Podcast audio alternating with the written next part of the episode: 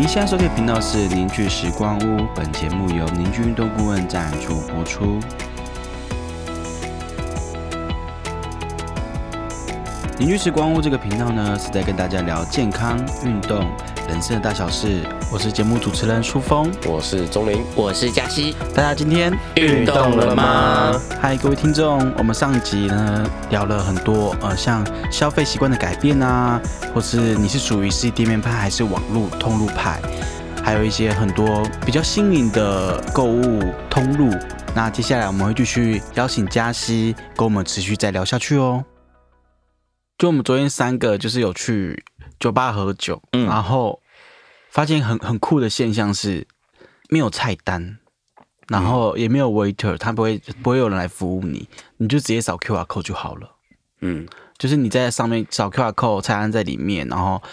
呃结账也都在里面。嗯，好像因为疫情的关系，现在越来越多餐厅或酒吧都会这样做。你说无接触的感觉吗？对啊，就是直接给那个 QR code，像鼎泰丰也是这样啊。鼎泰丰现在也是让你边排队边扫 QR code 就可以点餐了。其实很多现在已经很多这样，嗯其实我觉得蛮方便，大家有手机这样其实点就还蛮快的。而且如果我是店家，其实我会觉得那个菜单很麻烦，因为好，你第一个要更新，第二个大家接触是一个风险，第三个是。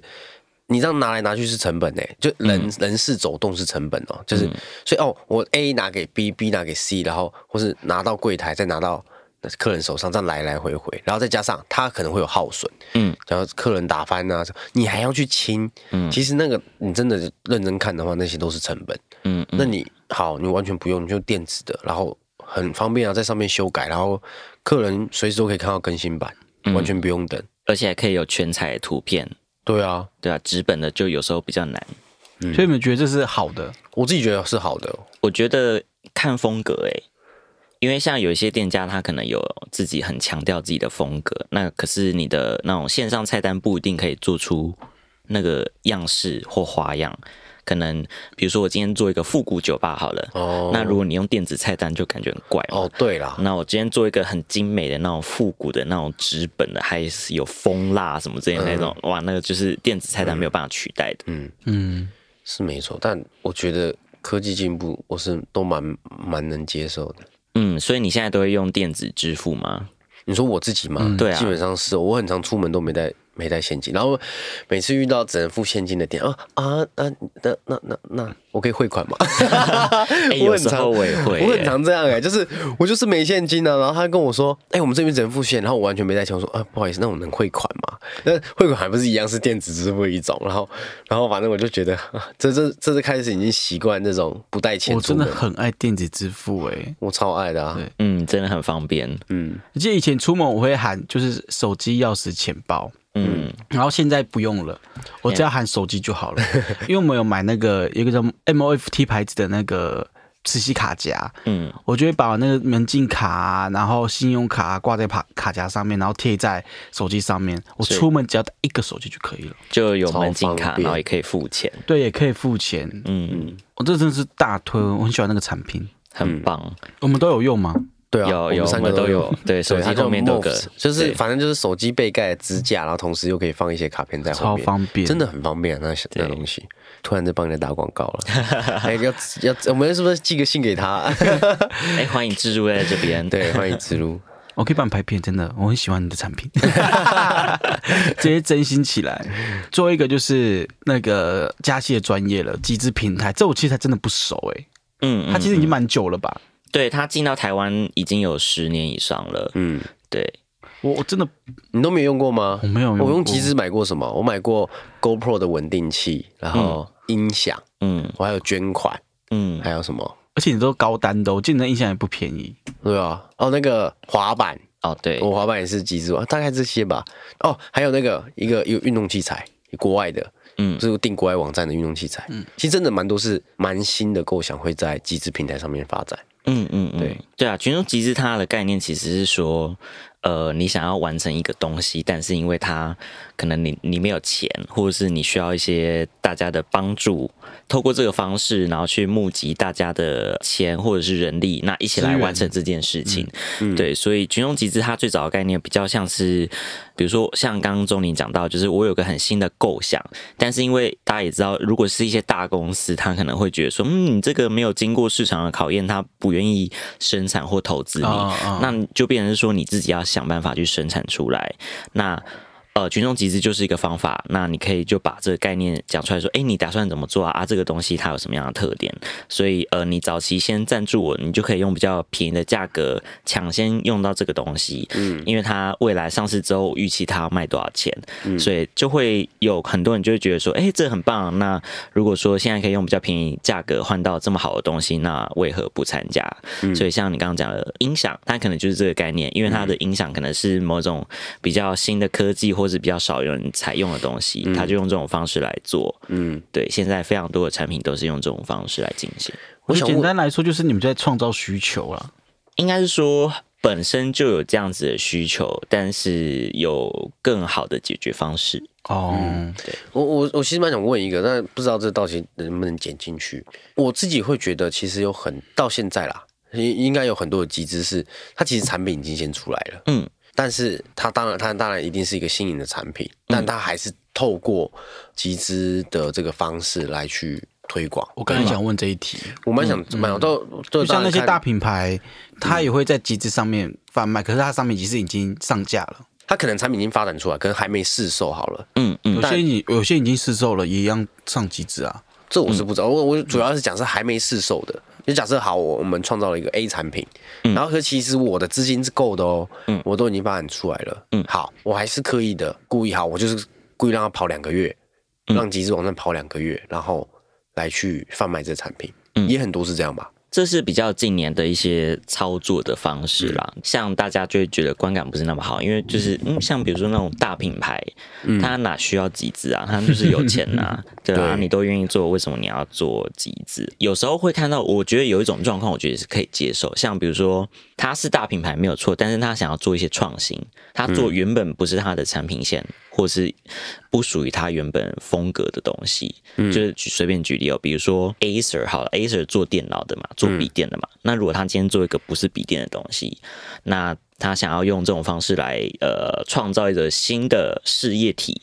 那我觉得这种方式可以用集资的方式来做市场的测水温，我觉得是 OK 的。嗯，可是像如果说你今天是用，你今天就是 Acer，那你就是用集资来卖电脑，嗯，就会觉得就是哪里怪怪，就是你对为什么需要用这种嗯方式？会怪怪的。，对，对，就是近年来其实有蛮多这种操作，应该蛮多人都有发现。嗯，那这个对我来说，我也觉得这样不是很好。嗯，我觉得这样顶多叫做预购，对，或者是就是抢先抢先上市之类的，它就比较不像是集资。所以像我们我自己服务的公司，我们就会把这分的比较开一点。嗯，就是如果是这种大公司的，那它已经有既有的产品做出来了，它其实随时都可以上架，我们就把它归类成为是预购商品。哦，如果是比较新颖的东西，我们就会把它放在群众集资，就会用清楚的标示来去标明它。嗯，像我自己知道，就是集资网站有 Flying V、泽泽，跟现在比较新的就是是贝挖贝挖贝。那我自己感觉挖贝好像是不是都比较原创性啊？嗯我自己感觉啦，就是哎、我不熟，不好意思。就是前阵子不是才有一个新闻，就是中国的那个一个一个金鱼的那个，你知道吗？嗯是泽泽吗？那好像蛮严重，好像被骂的蛮严重，就是嗯嗯嗯它是一个中国货，然后已经现就是有这产品，然后还丢到某个平台上，然后就被骂翻这样。嗯，确实就有点像是你之前就是在 卖鞋子一样，嗯，就是我去别的地方批货，批比较便宜的货，然后过来这里卖比较高价，对就会对有时候会有这种状对，况。但他还是用用集资网站来来卖。可是这种东西是你们要把关吗？嗯，我觉得各家有不同的做法，像我们自己的做法是用收费，我们的牌价收费比其他的集资平台高一点点，嗯，但是。如果你只要符合一些条件，比如说你是公益的案子啊，你是原创的商品，那你就可以获得减免。然后，如果你还有准时的出货、履行对消费者的承诺的话，就可以再减。哦，所以我们的用鼓励的方式所以基本上就会让那些想要投机取巧的人，他们就不会来选我们平台，嗯因为没有赚头。嗯哦因为他们因为没有原创性，比较高对对对，对，大家慎选平台，我觉得挖贝不错啦，我觉得挖贝不错，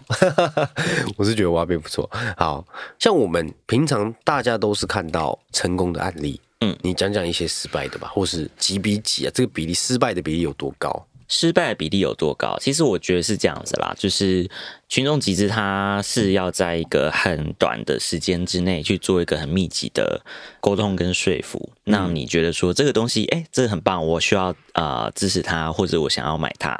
这样子。那它相对要投入的沟通跟成本是比较多的。嗯，对，如果说你把它当成是电商平台，就是像比如说对，它不是像是那种虾皮或是 PC Home，就是我上架就会有人搜寻得到，嗯就是佛系的卖。通常不是这样，因为它会有一个期间的限限制。嗯，我可能这是两个月、三个月之内，我要把这笔钱凑出来，我才有办法进行生产嘛。嗯，我不可能一直放在那里等，所以他的一些想法会跟我们在虾皮上或者在 PC Home 上面，哦，反正我上架就会有人看到，就会有人喜欢我产品这么好，那个概念会比较不一样，会要用比较积极的方式去说，哎，我这个产品到底哪里好，所以为什么你要买这个东西？对，嗯，所以其实会有蛮多人在群众集资平台上面用电商的思维去放，想说，嗯，我就放上去就会有人看到，然后就会有人买，嗯，结果下场就是失败，就是因为对就没有人看到，然后没有人觉得它很好，嗯，对所以基本上在我自己看起来，现在的群众集资市场其实已经很成熟了，嗯，所以大部分有稍有规模的商业公司上去的案件都会成功。但是如果你比较是偏向个人提案，或者是一些真的比较小的小公司、小工作室，可能你人力不足，你没有专职的行销，然后行销或者是老板对于群众集资这件事情没有概念的，你就很容易会滑铁卢。就是哦对，你就想说，嗯，反正我产品这么好，放上去就可以了。很多老板会有这种想法，对，那哦所以说才会有一些坊间的一些行销公司在专门帮这些小企业、小团队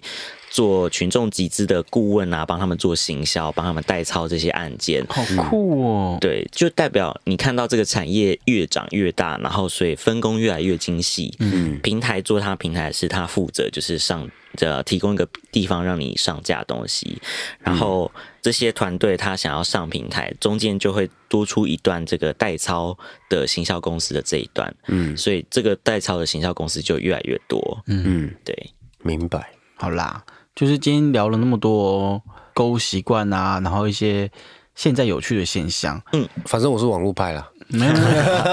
我是实体派，不管你们是不管你们什么派，你们觉得对自己生活的影响是什么？我自己是喜欢有温度的消费，不论是线上跟线下。像有温度就是指，假如说我买东西用用网络上购物，嗯我会希望客服人员能及时的回应我，然后回应我正确的讯息。嗯，然后如果在线下的话，会希望呃得到的服务是比较温暖舒服，然后站在我这边去想的。所以只要有有只要是有温度的消费体验，我基本上都会买单。嗯，讲到这个，我真的得提一件事情，我觉得这是我应该很常跟人家提到这件事情。你知道台湾的竞争力真的有稍稍稍有堪忧，你知道吗？因为我从国中开始跟中国的工厂、中国的厂商或是经销商有联系，你知道他们几乎不敢说二十四小时，但是他们的回复率是非常非常高，跟非常非常的有效率。嗯，可是台湾就完全是第两件事情。我觉得真的只有少部分的公司是可以在第一时间回复你讯息，以及可以处理好大家问题。就很多事情都是会一直拖。我以台湾举个例子，我打电话没给某个厂商，跟他说：“哦，我要找某某某。”他说：“哦，他现在出差，他不在位置上，什么各种理由，然后就会等他晚一点打给你。可是，一晚就下班了，就隔天后天了，很常会发生这种事。可是我自己在跟中国的厂商，假设我买某个器材、某个零件，然后。基本上有时候下班时间晚上，他们都还有特别派服务人员跟你联系。哎，我真的觉得这个竞争力，说实话，我觉得是差非常多的。嗯，这很单纯，我没有觉得中国比较好，但如果真的有在跟中国做生意的人，就是买进卖出或是做一些买卖，你就可以很明显看到这个东西的差异性。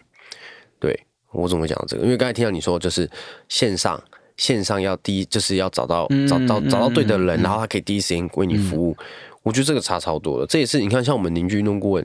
基本上二十四小时我们的小编都在线上。然后最近回比较慢，对，最近比较忙一点了。因为那个我换那个 iPhone 手机，它不会一直跳出讯息。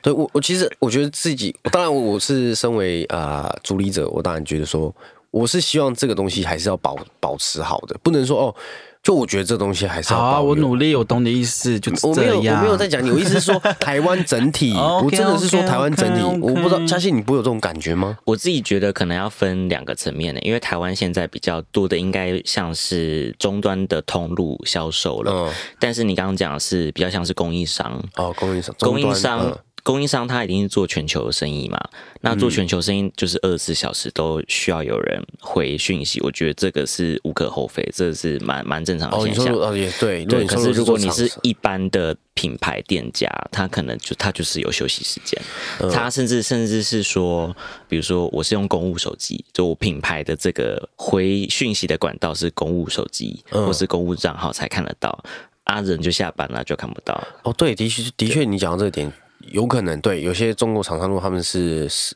国际销售的部门，那的确他二十小时都会有人在，哦，难怪，对啊，但的确也是要思考的一个部分。嗯嗯嗯嗯嗯，那你们呢？最后对你们自己就是这些消费模式改变对你们生活的影响，有没有想要分享的吗？我自己觉得，我想蛮想要分享的是，虽然网络购物现在这么兴盛，但是你看那些卖场的业绩还是每一年在创新高。真的，我之前做卖场的，很对卖。场现在还是在创新高，所以其实我觉得会像刚刚其实钟宁在录开录之前就有讲到，会走向某一种 N 型化，就是大的通路就会越大，像不管是网路的或者是实体通路的，那实体通路为什么它会越做越大呢？主要是因为某种体验有它有不可取代性在里面。对啊，像比如说现在最近几年不是 Outlet 很红很吗？红，对，狂开，你知道 Outlet 它的最主要的客群是什么吗？就是带小朋友的爸妈，哦，因为 Outlet 里面就是腹地很大嘛，很安全，然后小朋友就在里面可以乱跑啊，然后有很多店可以逛，然后可以在里面吃东西，然后可以玩，然后可以晒太阳，可以散步，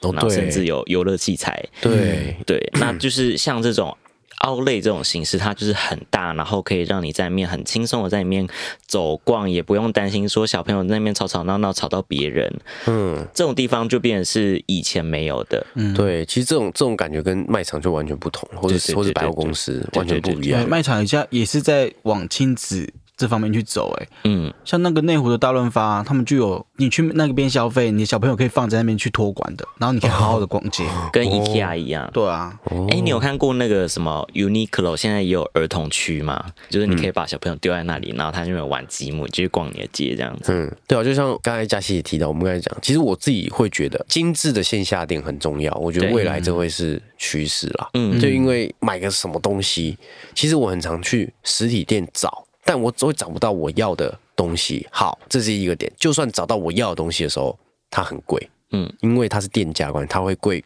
贵出十趴，那你就会阻挡我的购买欲，你知道吗？所以我自己觉得未来最有竞争力的应该是，就有点像应该是大公司底下的实体店，然后它非常的精致，然后价格又便宜。我觉得未来会变成这样子的演变的方向，就大家还是有线下店，但它变得相对精致，然后价格又不会高太多，而是能人家能接受的。现在的资讯太发达了嘛，所以就像我，应该不止我，就是哦，我看到这双鞋两千块，第一时间查一下网络上多少钱。嗯，如果你说哦两千块，可是实体店两百一，哦哎两千一，我买就绝对的吧，嗯，对吧？你说实体店两千五，然后线上两千，那谁要在线实体店买？嗯，对啊，我觉得这应该是会未来大家会拼的一个，只是就是这难的就是大家怎么把成本压低啦。嗯对啊，就是这样。好啦，其实今天聊蛮多的，然后也非常感谢这次的凝聚旅人，那嘉熙可以到我们 podcast 当特别来宾。然后虽然说，因为我们真的是朋友了，所以我们真的是用很闲聊的方式去聊我们想要聊的东西。嗯嗯对，然后下一集呢也会是